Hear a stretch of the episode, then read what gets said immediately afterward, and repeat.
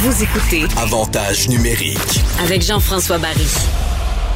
Vraiment une très belle émission aujourd'hui à Avantage euh, numérique. On va parler avec Stéphane Fizet, que vous avez bien connu, évidemment, gardien dans la Ligue nationale de hockey, qui est maintenant agent de, de joueur avec Don Meehan, qui est, un, qui est un agent de renom dans la Ligue nationale de hockey. Salut Stéphane! Salut, ça va bien? Ça va très bien. Et toi? Ah oui, ça va bien. Malgré euh, le, le confinement, là, on, on fait des travaux à maison maintenant. Ah oui? On, on- s'est trouvé un autre job. Écoute, si t'as du temps de libre, moi je suis pas manuel, puis ma blonde aimerait bien ça que j'en fasse, fait que t'es le bienvenu.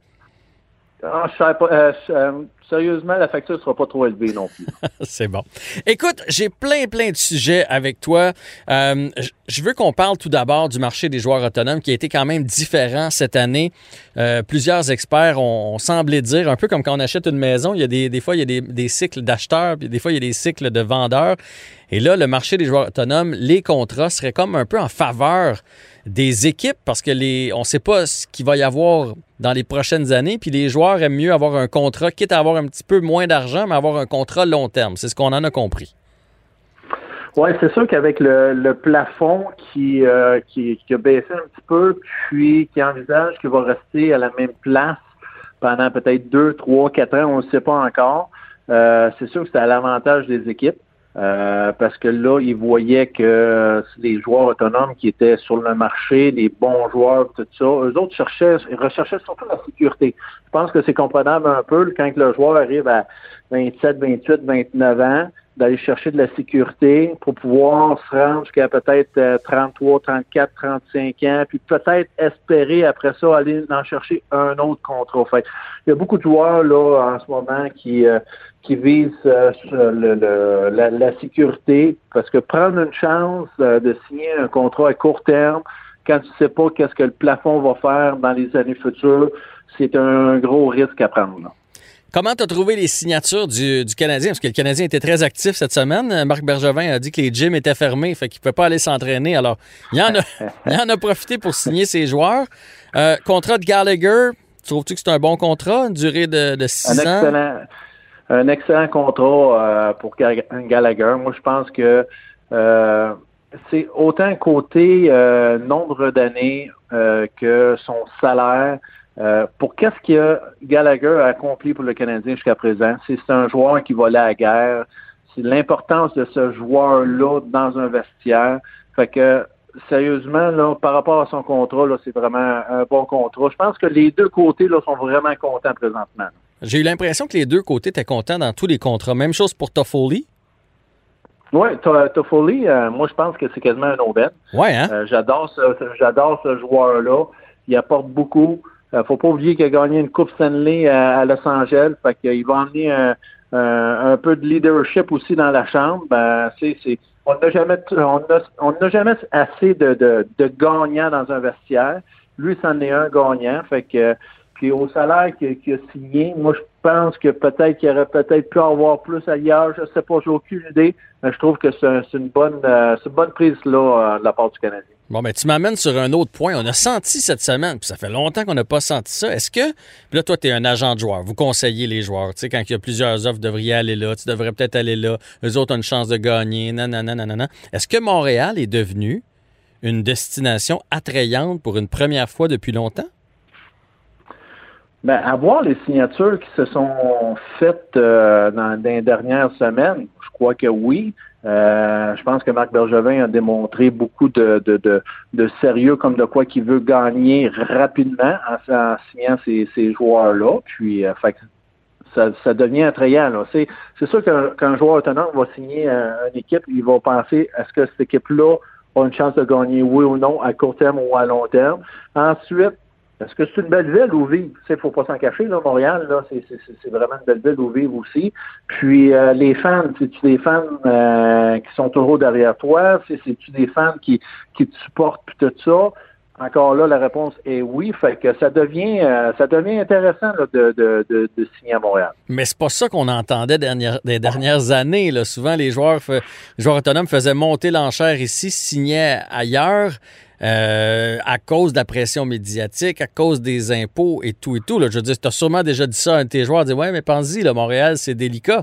Mais là, il y, a un- il y a un retournement. Là.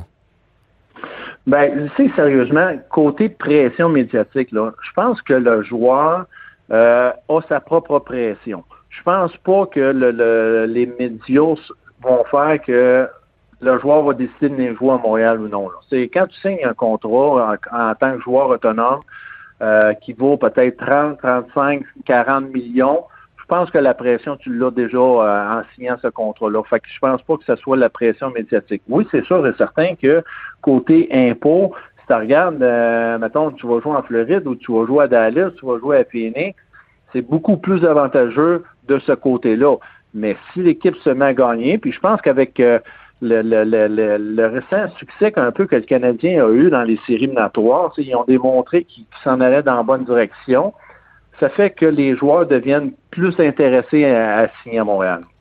C'est encore vrai, ça, cette histoire-là d'argent, parce que il y a comme deux écoles de pensée. Le fait que si tu vas jouer ailleurs, tu payes moins d'impôts, mais que si tu joues ici, bon, maintenant, avec la fiscalité, il y a moyen de trouver des façons de, de, placer ton argent, etc. Puis il y a le fait aussi qu'ici, quand tu achètes une crème glacée ou une maison ou une voiture, tu payes en canadien alors que tu es payé en US. Mais il y a quand même un si gros écart pour les joueurs? Ben, si gros écart, là, ça devient vraiment. Euh, tu sais, des fois, là, le joueur va dire Ouais, mais à telle place, je paye moins d'impôts. Mais comme tu dis, là, euh, ta maison, mettons, tu achètes, je lance un, chiffre de même. Tu achètes une maison ici à 500 000, hmm. ben, tu vas peut-être la payer 1 million, 1,3 à, à, ailleurs, euh, mettons, à Dallas ou à Phoenix, juste pour nommer ces villes-là. Fait que tu as, absolument raison là-dessus. Mais après ça, ça devient vraiment plus personnel de la part du joueur. Puis, c'est sûr et certain que ses conseillers, il faut qu'ils lui fassent comprendre aussi c'est quoi les avantages vraiment, soit de jouer au Canada ou jouer aux États-Unis. Je veux qu'on parle de, du rôle des agents parce que Marc Bergevin a semblé vouloir euh, tout clairer avant le début de la saison pour pas qu'il y ait de distraction. Puis moi, ça me fait toujours rire quand j'entends ça. Ah, il est distrait à cause de son contrat qui s'en vient. Moi, je me dis toujours, hey, le joueur, mettons Gallagher n'avait pas signé, Gallagher s'en va dans le coin avec Zeno Chara, il n'est pas en train de penser à son, contrat. C'est pas vrai que ça le dérange à ce point-là. Est-ce que ça dérange vraiment un joueur pendant la saison quand le contrat n'est pas signé? Prenons l'exemple de Philippe Dano, c'est lui qui reste, qui n'est pas signé avec le Canadien de Montréal. Est-ce que c'est le genre de truc qui peut le déconcentrer pendant l'année? Ça, ça dépend du joueur vraiment. Ça dépend de sa force mentale, je te dirais. Euh, c'est quand tu donnais, l'exemple de, de, Gallagher. Euh, c'est sûr que quand il embarque sa glace, il pense pas là, qu'avec Carly, que j'ai pas de contrat encore pour l'an prochain, je suis pas signé puis tout ça. fait que ça dépend vraiment du joueur aussi qui est dans sa tête puis tout ça. Mais c'est sûr que quand il arrive à la maison, euh, il pense que, que, son contrat, il a hâte de le signer. C'est pas vraiment une distraction, c'est juste comme il a hâte de voir euh, c'est qu'il va s'en aller l'an prochain. Là. Mm. C'est plus dans ce sens-là. Mais pour sur la glace, les joueurs restent des joueurs de hockey. Ils ont un travail à faire. Ils ont encore un contrat en poche.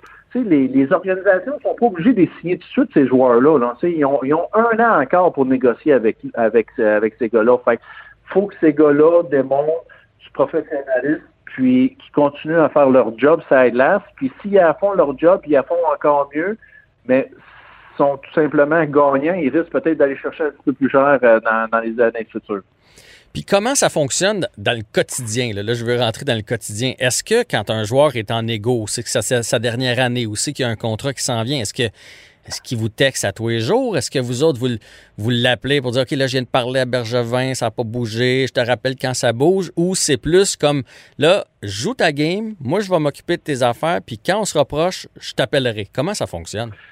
Ben, c'est, il y a, y a deux, euh, il y a deux choses complètement différentes. Soit quand tu euh, pas durant la saison, tu es off-season, là, ou bien tu es durant la saison. C'est quand tu es durant la saison, c'est, c'est plus le style, euh, concentre-toi sur ta job, laisse-moi faire ma job.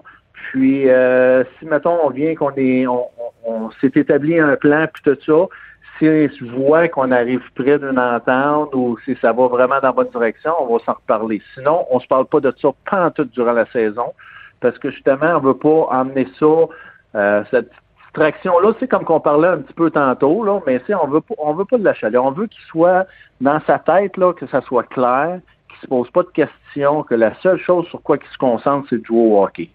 Mais si le joueur signe qu'il est en négociation durant l'été, la période morte, euh, là, c'est sûr et certain qu'on est plus... le, joueur veut, savoir le plus rapidement possible où c'est qu'on en est, puis tout ça, puis mm. qu'on on leur parle régulièrement. Euh, justement pour les garder dans, dans, un état là qui sont quand même quand, même assez bien. Ils ont leur entraînement à faire puis tout ça. Puis euh, c'est sûr que la communication est peut-être là un petit peu plus que durant la saison par rapport aux négociations. Mais si on parle pas de négociations, regarde, on est en contact avec, euh, avec les joueurs assez régulièrement aussi. Euh, moi, j'ai écouté le point de presse de Marc Bergevin à tous les jours. Euh, puis quand, quand il a fait le point de presse pour Gallagher, on a senti un peu qu'il partait en vacances, que son, son, son, ses contrats étaient signés. J'ai eu une petite pensée pour Philippe Dano. Je sais qu'il est, avec vous. puis Don Meehan a réagi d'ailleurs. Il a dit que Philippe, évidemment, aimerait ça, signer avant le début du camp. Est-ce qu'à pas vouloir créer une distraction, Marc Bergevin vient d'en créer une finalement au sein de son équipe? Parce qu'il y a comme juste un joueur qui n'a pas signé? Ben, je pense pas. Euh, il n'y a pas. Il a pas de distraction présentement. Il n'y a pas de saison encore de commencer. Il n'y a pas de camp d'entraînement non plus de commencer encore. On ne sait pas encore la date que ça va commencer. Il y a encore beaucoup de temps euh, pour les négociations avant le début de la saison. C'est sûr et certain que Phil, il, a hâte de signer un contrat. Là. Ça, c'est tout à fait normal. Là, on parle de Phil, mais ça peut être n'importe quel joueur. Il en reste encore des joueurs autonomes. Puis euh, euh, eux autres aussi, ils ont hâte de signer leur contrat, là. mais il reste encore beaucoup de temps avant, avant le début de la saison. Là. Ben, j'ai une, question, une dernière question pour toi, Stéphane. Euh, est-ce que, tu sais, j'ai pensé, mettons, à, j'ai vu Charles Ludon là, qui s'en va du côté de, de la Suisse. Est-ce que c'est le plus dur? Euh, parce que moi, je m'intéresse beaucoup au métier d'agent. Je trouve ça fascinant, les coulisses. Est-ce que c'est ça qui est le plus dur pour un agent quand vous vous attachez aux joueurs? Souvent, vous les prenez, sondage bantam, puis vous, vous, vous êtes avec pendant longtemps. Puis là, à un moment donné, lui, il espère avoir des offres euh, à gauche, à droite, puis, puis finalement, vous êtes obligé de l'appeler pour lui dire écoute, t'as pas de contrat ou t'as pas d'offre. Ou... Puis là, je prends un Udon, puis il y en a plein d'autres. Tout le monde a une fin de carrière à un moment donné. C'est-tu difficile pour un agent de faire ça? Ça, c'est euh, le bout le plus dur, moi, je trouve, parce que, comme tu dis, on s'attache. Euh, à, nos clients puis tout ça. Puis moi, j'ai toujours considéré mes clients comme comme mes enfants. Si je traite mes clients comme la, la, même façon que je traite mes enfants, fait que c'est d'annoncer quelque chose comme ça, c'est vraiment difficile. Euh, c'est pas comme annoncer une fin de carrière, mais c'est pas loin un peu, là, de dire, ouais, mais là, il n'y a pas d'équipe qui, qui s'intéresse à toi ou euh, sont pas sûrs ou ils peuvent peut-être t'emmener, mais seulement sur un essai. Euh, ça devient difficile à expliquer ça à un joueur. Le joueur, il dit, mais calique, hein, il il y a le jeu des comparaisons là-dedans aussi. Hein. Le joueur, là, il, il, connaît tous les joueurs là, dans, dans la Ligue nationale, puis il se dit Je suis meilleur que tel joueur, je suis meilleur que tel joueur. Pourquoi que moi je n'ai pas d'offre, puis eux autres n'ont eu une offre ou euh, euh, qui sont signés à long terme ou quelque chose de même. Fait que le jeu des comparaisons devient vraiment difficile.